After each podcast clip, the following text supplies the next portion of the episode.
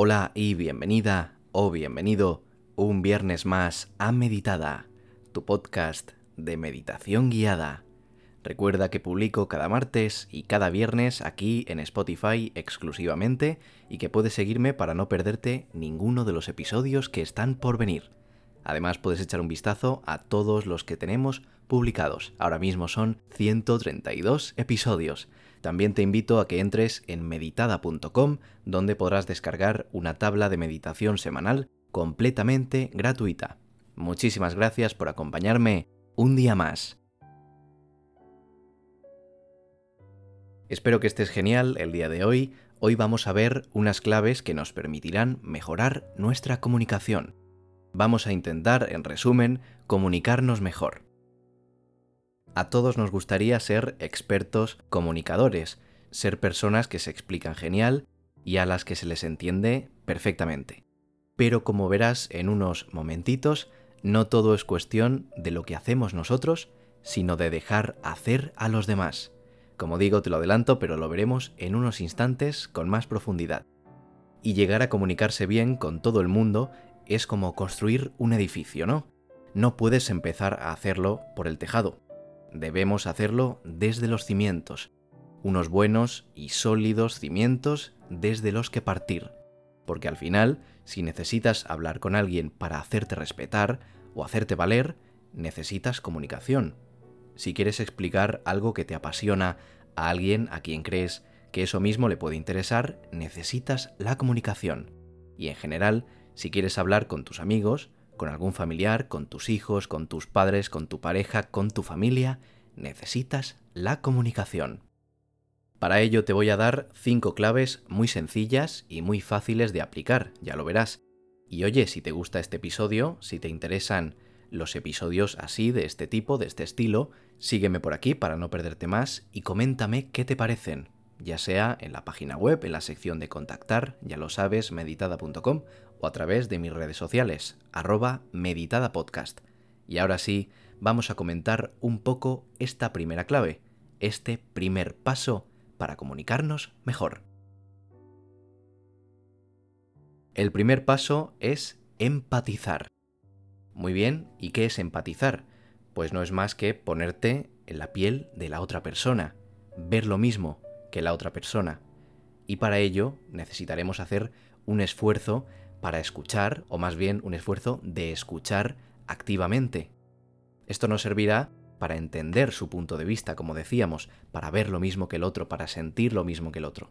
Y con mucho esfuerzo, y con práctica también, lograremos poder ver ese enfoque que tiene la otra persona, cómo entiende la otra persona el tema del que estamos hablando, si sabe o no del tema del que estamos hablando, para así modificar o cambiar un poquito el lenguaje que estamos usando, esto lo veremos luego un poquito también, y también deberemos practicar la pasión por entender lo que quiere la otra persona. ¿De acuerdo? Y todo esto lo vamos a lograr gracias a empatizar. La segunda clave que quiero darte es que intentes entender a la otra persona. Intenta entender qué le hace pensar de tal o de cual manera sobre distintos temas que estéis tocando en vuestra conversación. Y esto no consiste solo en, como hablábamos antes, empatizando, de ver el enfoque que tiene esa persona sobre ese tema, sino de entender o de ver por qué piensa de esa determinada manera sobre ese tema en concreto.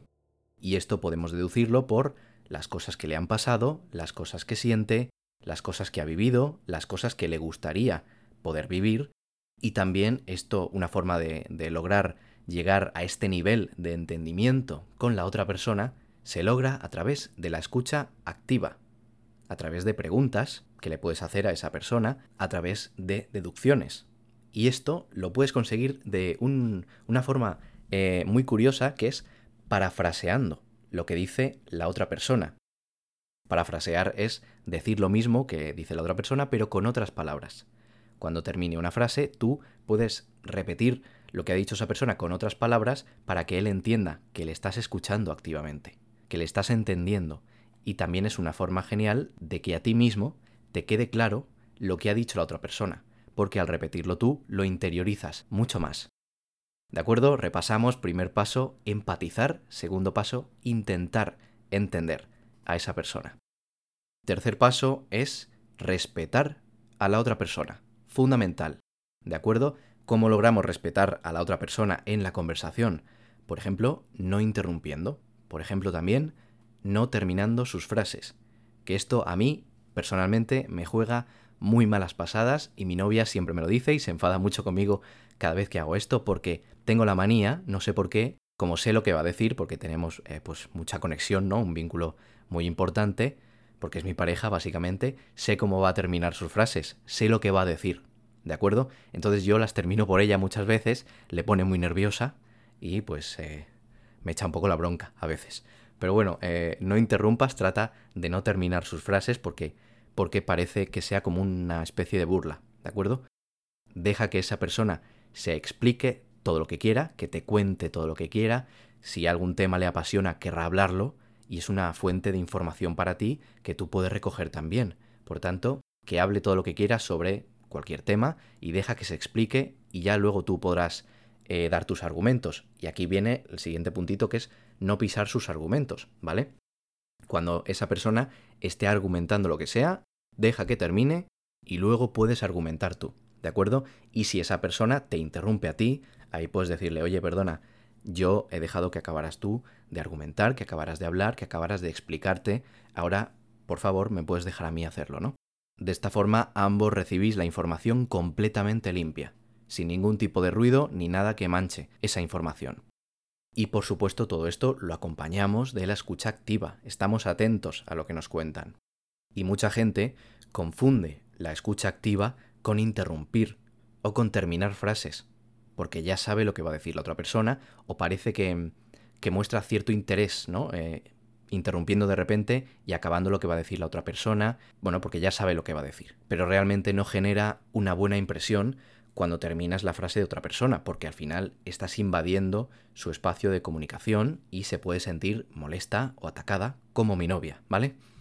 Por tanto, eh, tenemos que contenernos un poco. Cuando sepamos lo que va a decir o cuando queramos interrumpir, pensamos unos segunditos, nos paramos un momento y decimos, ¿de verdad es necesario que yo interrumpa ahora a esta persona? También depende del contexto, ¿eh? A lo mejor sí que merece la pena interrumpir o lo que sea, o, o vuestra relación, pues eh, esto se permite y de hecho pues se valora, depende del contexto, ¿de acuerdo? Pero sí que hay que contenerse un poco en esos momentos. Siguiente clave, la cuarta clave, repasamos de nuevo. Primera, empatizar. Segunda, intentar entender a la otra persona. Y tercera, respetarla en la conversación. El cuarto sería utilizar un lenguaje conversacional. Porque esto es importante, ¿de acuerdo? Porque cuando nos ponemos nerviosos, normalmente utilizamos el lenguaje como protección. Si nos ponemos nerviosos porque pensamos que no sabemos de, algún tema, pues a lo mejor usamos palabras más complejas o alargamos las frases o usamos muchos adjetivos para que se note... Esto pasa sobre todo los adjetivos cuando estás escribiendo. Normalmente eh, los escritores primerizos, los escritores noveles, suelen utilizar un exceso de adjetivos, un exceso de adverbios porque queda mucho mejor en el texto, lo adorna muchísimo, pero realmente estás diciendo lo mismo, pero con más palabras. Y la clave para ser eh, un buen escritor y escribir una buena historia también está en sintetizar. ¿De acuerdo? Y esto es importante también hablando. Debemos sintetizar. Debemos evitar el lenguaje más técnico. Palabras o expresiones grandilocuentes para impresionar pueden manchar un poquito el mensaje que estamos dando. Por tanto, es bueno usar un lenguaje natural. También dependerá del contexto. Si estás exponiendo el trabajo de fin de grado en una universidad, pues a lo mejor sí que tienes que utilizar un lenguaje más técnico. Pero una conversación normal con cualquier persona, a quien, pues oye, queremos presentarle un proyecto, queremos que nos compre tal cosa, queremos convencerle para hacer eh, determinado plan, pues por ahí podemos usar un lenguaje natural. También podemos usar lenguaje inclusivo palabras como nosotros, palabras como nuestro, ¿vale? Esto eh, crea un sentimiento de vínculo muy importante y esa persona se sentirá mucho más cómoda con nosotros, sentirá que forma parte de ese proyecto que quizá le estamos presentando, de ese plan que quizá le queremos proponer, lo que sea, ¿de acuerdo? Pero generar un sentimiento de vínculo usando palabras, esto que englobe, que nos, que englobe a las dos personas, ¿no? Que haya un beneficio para las dos personas. Palabras como nosotros o nuestro. ¿De acuerdo?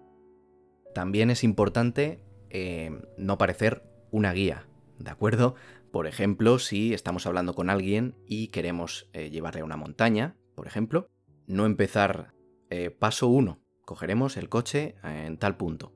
Paso 2, nos desplazaremos hasta tal localidad. Paso 3, cogeremos el equipaje, subiremos a la montaña. No hablarlo así, ¿vale? Porque así da sensación de, guía, de que lo tienes planeado. Lo que deberíamos hacer es intentar usar, pues mira, en primer lugar, eh, cogeremos el coche. Luego avanzaremos hasta tal localidad.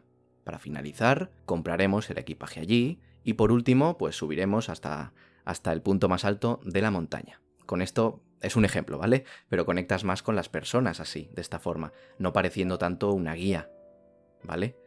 Y también va muy bien para conectar con los demás contar una historia. Si quieres presentar un proyecto, pues cuenta tu historia. Cuenta cómo has llegado a, a, realizar ese proyecto. Cuenta qué quieres mostrar al mundo. Cuenta en qué va a beneficiar este plan que estás proponiendo a tu novia de ir al cine. Es un ejemplo también, ¿de acuerdo? Contar una historia es algo espectacular que te hará conectar muchísimo con la persona con la que estás hablando. Y por último, última clave, la decimos y luego repasamos todas, ¿vale? Crea una conexión con esa persona. Es básicamente esto que te acabo de comentar, de crear un vínculo, una conexión. Si a una persona le cae bien otra, es porque se parece a ella normalmente. Piensa como tú, se expresa como tú, tiene algo en lo que se ve reflejada ella. Piensa en tu caso, por ejemplo. La gente con la que te relacionas, tus mejores amigos, digamos, o tu pareja, seguramente se parezca bastante a ti, o tenga un rasgo fundamental en lo que te sientas común a ella o afín a ella o a esos amigos. Piénsalo, seguro que, que, tengo razón, ¿verdad? ¿Y cómo creas este, esta conexión? Pues igualando a la otra persona. Puedes mantener un tono de voz similar al suyo. Puedes tener eh, una forma de hablar similar a la suya, unas expresiones, en la medida también de lo posible, evidentemente. No es cuestión de imitar, es cuestión de asemejarse a la otra persona, a su tono, a sus expresiones, a cómo gesticula. Seguro que has visto un experimento muy curioso, que había un grupo de personas en un ascensor y entró una. El grupo de personas estaba era consciente del experimento y entró otra persona. Entonces todos estaban mirando al frente del ascensor y de repente todos, excepto la persona que acababa de entrar, que no era consciente del experimento, todos los demás se giraron hacia el otro lado, a mirar hacia el otro lado. ¿Qué hizo esa persona que no sabía que era un experimento? Se giró también. Porque al final las personas imitan lo que tienen a su alrededor y se sienten cómodas haciendo lo mismo o entre personas similares a su alrededor. Y esto es muy curioso. También si una persona se sienta con las piernas cruzadas, a lo mejor la otra también lo hace y hay algo ahí, ¿no? Hay una chispa o una magia que, la otra persona te empieza a caer bien cuando se parece a ti. O tiene algo que se parezca a ti. Cualquier tontería, puede ser cualquier tontería. Pero pruébalo. De verdad, estate con un grupo de amigos y fíjate eh, cómo interactuáis entre vosotros, cómo os parecéis. Con esto se busca una afinidad. También envías un mensaje subconsciente a la otra persona que le hará pensar, pues mira, este chico esta chica me cae bien, se parece a mí, habla como yo, o me gusta porque gesticula como yo, es, se mueve mucho como yo, ¿no? O está más tranquilo. También puede ser, depende de la persona con la que estés hablando. Como digo, también no se trata de imitar, ¿vale? Se trata de igualar un poco. Y bueno, estas han sido cinco claves, vamos a repasarlas rápidamente. La primera sería empatizar, ponerte en la piel del otro. La segunda sería intentar entender a la otra persona, no solo poniéndote en la piel del otro, sino intentando entender por qué esa persona piensa así o hace las cosas que hace. Tercera clave sería respetar a la otra persona, no interrumpiendo, no terminando sus frases, en resumen, dejando que se explique. La cuarta clave sería utilizar un lenguaje conversacional en el que la otra persona no se sienta excluido, que entienda lo que estás contando, que entienda la pasión que le estás poniendo a lo que estás contando y en general que te entienda, ¿vale? Y la quinta clave sería crear una conexión con esa persona, ya sea igualando su tono o ya sea mandando pequeños mensajes con palabras clave o gestos, lo que sea, mensajitos pequeños que le hagan crear una afinidad al final. Y estas han sido las cinco claves que quería darte para que mejores tu forma de comunicarte con los demás. Usa estas nuevas habilidades correctamente para hacer el bien y empieza a practicarlas porque precisamente en la práctica está el secreto de esto. Cuanto más las domines, mejor comunicador o comunicadora vas a ser. Si te ha gustado este episodio, te invito a que me sigas por aquí en Spotify, publico cada martes y cada viernes, y oye, si te interesa que subiera más contenido de este estilo, no una meditación, sino más hablando, más comentando algún tema como este, pues indícamelo en, en meditada.com, en la sección de contactar, o también a través de mis redes sociales. Tengo Twitter, tengo Facebook y tengo Instagram, arroba meditadapodcast. Si quieres tu tabla de meditación semanal, completamente gratis, entra en meditada.com. Y nada más por mi parte, ha sido un placer como siempre y nos vemos el martes con más contenido. Te mando un saludo y adiós.